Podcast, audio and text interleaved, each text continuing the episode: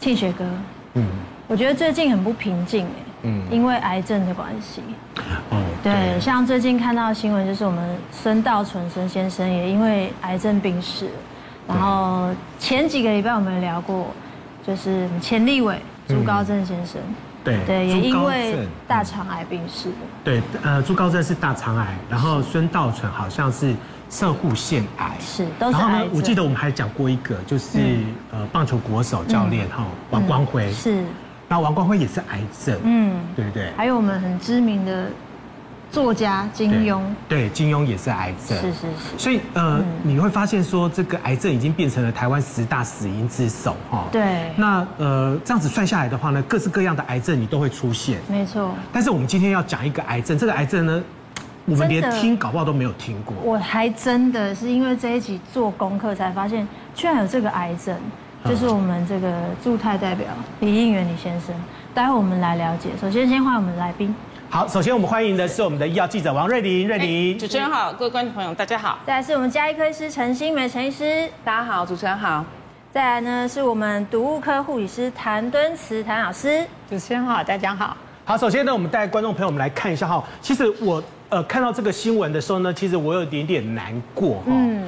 那呃这个最主要的就是前驻泰代表林应元哈，大家看一下哈，我记得好像是今年大概几月份啊？大概是。嗯八月份呐，哈，八月份的时候，他从泰国那边回来，回来了以后呢，在机场看到的样子呢，变成这样子。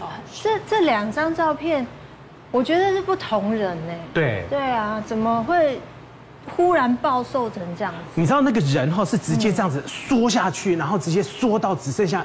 一根这样子哈，对。哦，我看了以后我心好痛，为什么你知道吗？嗯，李应元其实我在一九九九年的时候呢，我就认识他，那时候在二十年前，是。那时候我在做政论节目，我那时候还是一个执行制作，我那时候呢负责敲通告，那那时候呢李应元呢是当立法委员，嗯。啊，那我们敲通告的时候呢，那时候打电话说啊委员委员你今日有闲不？一当来上万的节目不？他说啊拍谢拍谢，我今日吼正经无法度无法度来哎哈。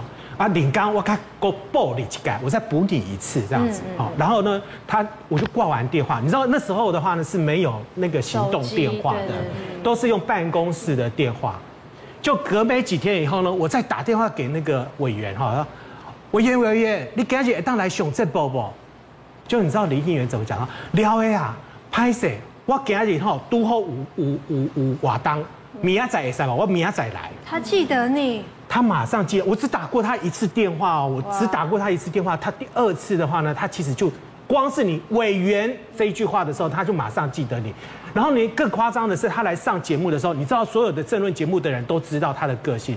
他真的是非常非常的活泼跟阳光的。他看到你的时候呢，可以跟你这样子直接这样子嘘寒问暖，嘘寒问暖。然后呢，甚至呢，第一次见过你以后呢，第二次就马上都知道你是谁。嗯，他可以记得每一个人的名字哦。我很佩服这一类人呢，所以他很用心在身边。他非常非常的对，而且对于我们来讲，那时候我们其实只是一个小小的执行，然后呢，小小的一个工作人员。嗯，然后能够被他这样子认识到，然后他马上可以叫出你的名字，我觉得那时候就会觉得说，哇，这个人真的是不简单。而且我觉得说他应该是未来的那个民进党的一个这个接班的一个人选哦。对。但是怎么想说，哎，没有想到呢，去了一趟那个泰国，回来以后就变成这个样子。生病了，而且这个癌症我们真的很少听。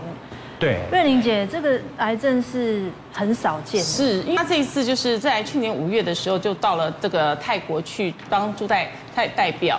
可是呢，在那段时间，我我们有时候在呃猜测一件事情，就是说是当地的水土不服的这一件事情。然后他今年的八月的时候有回来台湾，好来做一个就诊，因为他毕竟就是呃在那边可能在治疗上没有那么的呃先进的一个医疗，所以最后他还是选择回台湾，然后辞去这个呃驻泰代表的一职。那不幸真的是在呃十月的时候呃住进。医院去，那在十一月十一号，那一开始呢，以为是胰脏癌，可是最后，因为为什么后来台大都一直没有放出消息？因为其实是壶腹癌。那我那时候就觉得很怪，就说哇，这个壶腹癌大概只有，如果大家跟我一样，我追日剧有没有？就是那个派遣那那个女医师有没有？只有在最新这一集第二集的时候才有讲到壶腹癌这个部分，因为这是太少见了。那后来再去翻一些资料才知道说，哇，还其实我们在台湾还有一些名人也曾经。经发生过胡腹癌而过世。那像是最有名的就是我们的儿童儿童文学博士作家信佳慧，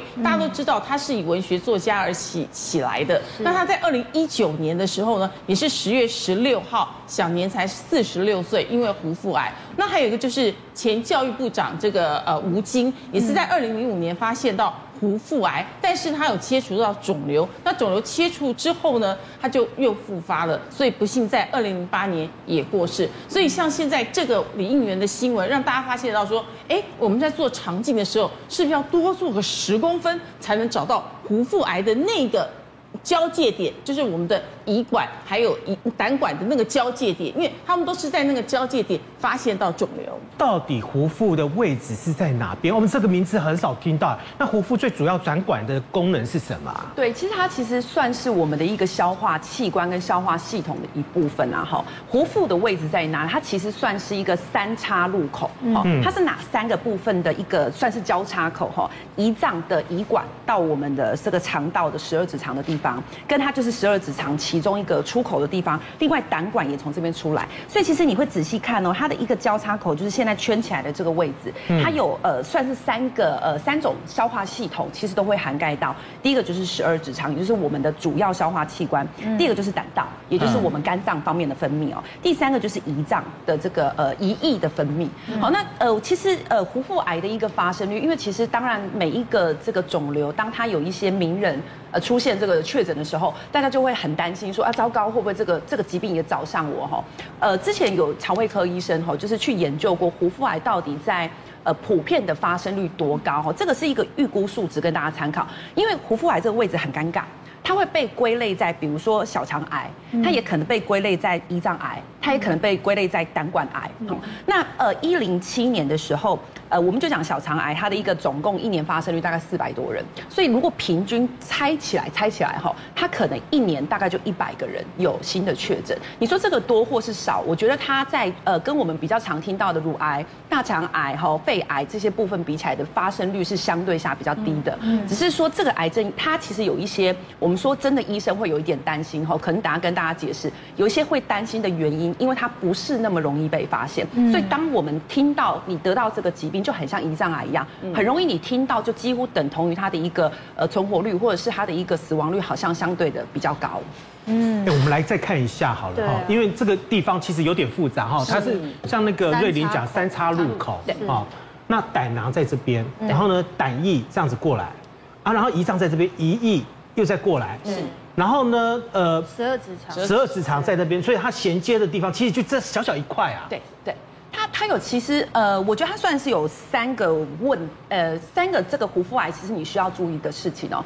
第一件事情是因为你看它三叉路口，其实这个地方的血液跟淋巴的组织是很多的，嗯，所以当你这个地方产生肿瘤，你可以想象到肿瘤它其实是可能会随着跟沿着我们的血液系统或淋巴系统去去扩散，同时它是三叉路口，所以当你真正得到这个疾病的时候，有时候它真的比较容易是一个比较大型的一个癌症，就是它的一个预后或者是你看。转移的一个发生率确实会是比较令人担忧。第二件事情就是诊断，哈，其实呃胡腹癌很长，呃也不能讲很长，因为它的发生率很低啦，哈，它偶尔会在我们一些健康检查或是肠胃科医师发现，其实就是刚刚瑞玲姐讲的，有些时候我们在做胃镜的时候，我们会呃一路做下去看到胃嘛，那它的位置其实在十二指肠大概第二部分，好，所以也就是假设我今天我的胃镜往下走，哎，在这个地方绕一圈，我们胃镜会走到，我们胃镜会走到那么里面。对，胃镜会检查到这个地方，但是要讲，对不对？呃，其实它它很尴尬，是我们有时候在做检查，影像是一个，我们是一路这样下去的。嗯，那我们当然它这个壶腹位置一点点而已，所以有些时候假设你的你只有一点点的肿块，或者是你其实根本没有肿块往你的十二指肠凸出来的时候，你胃镜也未必可以检查到。那第二种检查方式，其实呃有些人是这样被发现的，就是因为你知道它也是胆汁的出口。所以有时候，如果你把这个地方塞住了，你的胆管会扩张。所以有些是做健检、超音波，哎，奇怪，怎么胆胆管比较扩张？进一步，哎，一直找找找，才找到胡腹癌。所以它其实一个确诊上来讲有一点困难。第三个就是它的临床症状，因为你知道它是三叉路口，所以也就是说它可能会挡住，呃，它会挡住胆汁的分泌。那胆汁分泌会跟我们的消化有关，呃，它会跟我们粪便的颜色有关。所以有些人就会灰灰灰白便。好，那有些人他会呃呃，因为胆汁被这个挡住嘛，它就会变成是有黄疸的现象。那胰脏其实跟我们很多的分泌系统有关，它会保呃会帮我们提供很多蛋白质的消化。所以有些人的表现方式就是觉得消化肚堵、胃胃不舒服、消化不良。那如果你比较严重，真的堵得很严重，黄疸跑出来啊，因为胰脏其实当它发炎会发烧，可能会恶心呕吐。当你出现急症的时候，比较有机会可以发现你的这个癌症，如果是胡腹癌的部分的话，所以胡腹癌一定会发黄吗？不会，就是这个就是我们说的，他其实不好找。李应元先生出现在机场的时候是相当黄哎。嗯，你这样子看看得出来，看得出来，这个人是，因为他本来的本来的底色其实是蛮白，很阳光的一个人，对。对啊，所以在机场的画面，他真的是暴瘦又黄哎，他那个是。直接那个瘦就觉得很不健康的瘦，所以体重一定会下降，是不是？嗯，他他这个体重下降是逐渐的下降，还是说瞬间对暴瘦？其实我们建议啦，哈，你大概把自己的呃时间，你如果体重在下降，你大概要抓两种距值，就距离的体重。的 range 就是你要小心，你的体重下降是有意义的，它不一定是胡腹癌。就像我们讲，很多肿瘤会下降，很多糖尿病会下降，甲状腺机能亢进会下降。那两个什么数字跟你自己的体重算，五趴跟十趴。好，假设你的体重呃，比如说你是一个六十公斤的人，你下降了五趴就是三公斤，在一一个月到六个月里头，哎，你发现你的体重怎么没有减重，你下降了三趴，你其实就要非常小心。那如果你下降到十趴，那就是很明显的警讯哦，但但是这个当然有个前提哦，因为有些人他在健身，有些人他可能在节食。如果你在这种前前提下，你可能不要太担心，你就你就观察就好哈。可是如果你是正常饮食，你也生活作息都正常，但你的体重已经下降，开始超过五趴以上，我觉得它就是一个亮红灯的警讯哦，你一定要立刻去做一些检查。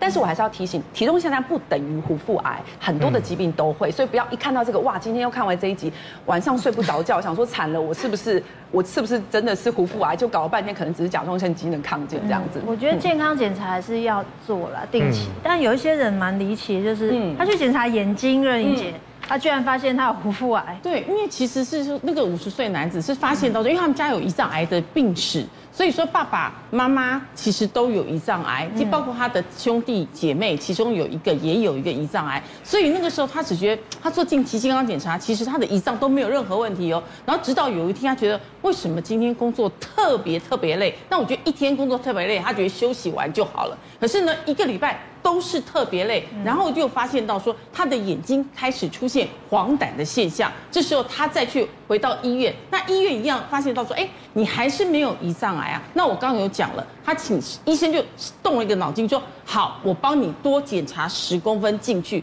结果发现竟然是无腹癌。哎，我记得胰那个之前医生有特别讲到，就是说像胰脏癌那种哈，如果一旦有症状出现的时候，要去治疗它的时候，其实都是为时已晚了，就是有有可能都是很晚期了才发现那个症状出来。那我问一下，这个胡腹癌哈，陈医师，如果一旦发现的话，他有没有办法就是治疗，还是说像李应元这样子哈啊，突然之间三个月或者两个月之后他就暴瘦，然后呢就就要救就很难。因为它其实取决于它的诊断，就是像我们讲的，我假设说今天有一个疾病是医生很常遇到，医生呃很容易把它放进鉴别诊断，通常这个疾病就很容易马上被确诊。但问题就是因为胡腹癌，你就想哦，台湾有这么多位医生，可是他可能平均一年哎不到一百个人是确诊者，也就是说可能每一个医生真的遇到胡腹癌的这个几率是很低。我就举我自己当例子好了，我们看到现在看了这么久的病人哦，我曾经有一个病人被确诊胡腹癌，就一个好。这个病人他其实症状完全不像，他也真的算是我觉得运气非常非常的好。他一开始来的时候是三大概三年多，一直都消化不好，他就一直觉得消化不好，就吃一些消化酵素，但是消化还是不好。那后来的时候，我就跟他提说，你你这个可能要去做一点呃胃镜，至少你要先确定肠胃道有没有问题，因为他很怕做，他以前曾经做过那个呃就是直接清醒的这个胃镜，就被吓到哈，他就一直不要，一直不要。总共前前后后大概几个月的时间，终于有一次他愿意做了，哎，结果一做下去，这个医生也很好，帮他做到十二指肠，一个肿块凸在那里，后来就马上做切片确诊。但是你看哦，这么多个病人里头，我自己的病人手上这么多个病人，也只有发生过一个。所以他第一件事情就是医生要去做确诊的动作的时候，要联想到这个疾病，他可能有时候会去去真的会经历过很多种检查，哎，才发现他这个都已经算好运。早期的可是可是很多医生通常都会直接讲说。检查胃，可是他也不会跟你讲说我会一起顺便检查。要往下面。哎，呃，其实其实呃，有时候我们都还是会照到一些十二指肠的部分啦，并不会不用担心，就是不是说胃镜就等于只做胃，因为我们的胃跟十二指肠都可能会有溃疡，多数我们会看的是溃疡，所以通常我们还是一定会照到的，有的部分有十二指肠的部分。好，那呃，其实我们就要讲说，假设今天呃你已经运气好像刚刚瑞玲姐讲，这个叫做运气真的是好的，你有黄疸，你有症状的时候，早期或者是中期的一个虎腹癌，呃，这是统计的数字哈，五年的存活率大概是五十趴以上。五十趴、六十趴，好，但是呃，这个时候的这个手术，多数我们还是五年的存活率啊，五十到六十趴，其实还是当然跟我们一些很早期的，比如说很早期的乳癌，可能可以高达九十趴，这个相比之下是还是有一定程度的落差，一半一半。对，那再来就是这个地方的手术，通常是一个大型的手术，就是我们可能会需要切除的部分跟范围，因为就像我刚刚提的，它有很多的血管、淋巴跟牵连很多的组织，所以它其实做的这个手术的范围是相当大的。它是。它是怎样？它是把这个胡腹的地方切掉吗？嗯，没有没有没有，会切很大很很很大的。你知道，你要是底底下这边有一个括约肌，它是要管理那个胰呃那个。呃，胆汁跟胰液的进出，就是你在消化的时候，胆汁跟胰液它才会进到你的消化系统，才去帮助消化。所以它这一边的话呢，有一个括约肌，它是可以让它伸缩的。是是。那如果它没有办法动的时候，这一边的话呢，等于是说你的胆液跟那个消化液是进不去的。对，可是呃，也不是每一个人都是用这个方式表现，就是它可以到有塞住到有症状，不是每一个人都可以这么表现。那然而，因为他的手术其实呃，包括胰脏癌哦，跟这个手术都是属于比较大型的手术，因为它的牵连范围太广，所以每一个牵连范围都必须要做一些预防性的手术切除。所以这个手术其实对于不管是健康人、年长者、老人家、身体不好的人，它都是一个很大的手术。所以为什么它的早期就算是这个呃，我们紧急的发现了，很早期的发现了，你去做手术了，还是有复发的机会，或者是它的呃五年的存活率是低的，那我们就更不用讲晚期哦。它有一个统计数字是晚期，因为晚期就比较没有办法再用手术的方式。他可能就是化疗，或者是如果有比较新的免疫治疗，他就是用这种方式去治疗。统计数字是五年大概三十趴，也就是呃三个人里头可能就有一个人在五年的呃状态下是有机会存活的。越听越恐怖哎。嗯，所以其实它是一个比较可怕的癌症。但这个这么难发现，谭老师想请问一下，那我们生活中有没有一些什么？比如说，大家都讲病从口入，我们要怎么去摘这些，避免这些癌症的发生？呃，其实预防癌症的方法也很简单呐，哈，但是这个也有点老生常谈哈。呃，其实呢，第一个呢，就是什么呢？不要肥胖哈。我们知道肥胖的这得得到各种癌症的风险，就会比这个正常体重的人来的高很多。然后再来呢，就是这个充足的睡眠。我想这个很多人是做不到哈，但是还是真的要养成习惯了。那再来呢，就是这个均衡的饮食哈。那这个是很多人觉得最困难，但是我其实要教大家一个很简单的方法，这是我们的家规。其实你要吃什么都没有关系。但是，一整天里面，先吃一碗深绿色的蔬菜。好，那煮熟的可以空心菜、地瓜叶、菠菜，什么都没有关系，就是煮熟的深绿色蔬菜一个饭碗那么多。然后再来呢，一碗白色的蔬菜，哈，就是白萝卜、白花菜、白高丽菜都没有关系。然后两个拳头的水果，好，你先把这些吃了之后，你要吃什么？其实我们都不会太管你。但是呢，其实为什么我没有强调蛋白质？因为一般年轻人现在单这个肉吃的都很够。嗯，事实上，这个农委会还有一个统计。我们一年吃掉大概一个人是八十公斤左右的这个肉，但是我们才吃四十公斤的这个米饭了哈，所以现在基本上这个肉都很够，所以呢，记得一绿一白先吃了哈。那我们刚才讲，还有再来一个就是运动，运动哈其实也很重要，它还有一些研究，运动可以让癌细胞凋零，这个也是很重要。那当然最重要，你不要抽烟、喝酒、吃槟榔，这个呢也是可以预防很多很多的癌症。那针对这个癌网哈，不管是胰脏癌，或者是说哎这个很难发现的虎腹癌，我都要提醒一件事，就是少喝含糖饮料。这是新加坡所做的研究哈。干嘛看我？每天一杯的这位先生。其实含糖饮料哈，一个礼拜只要喝到三瓶，就会增加这个胰脏癌的风险多达八十七趴左右。所以我会建议大家就是还是养成喝水的习惯。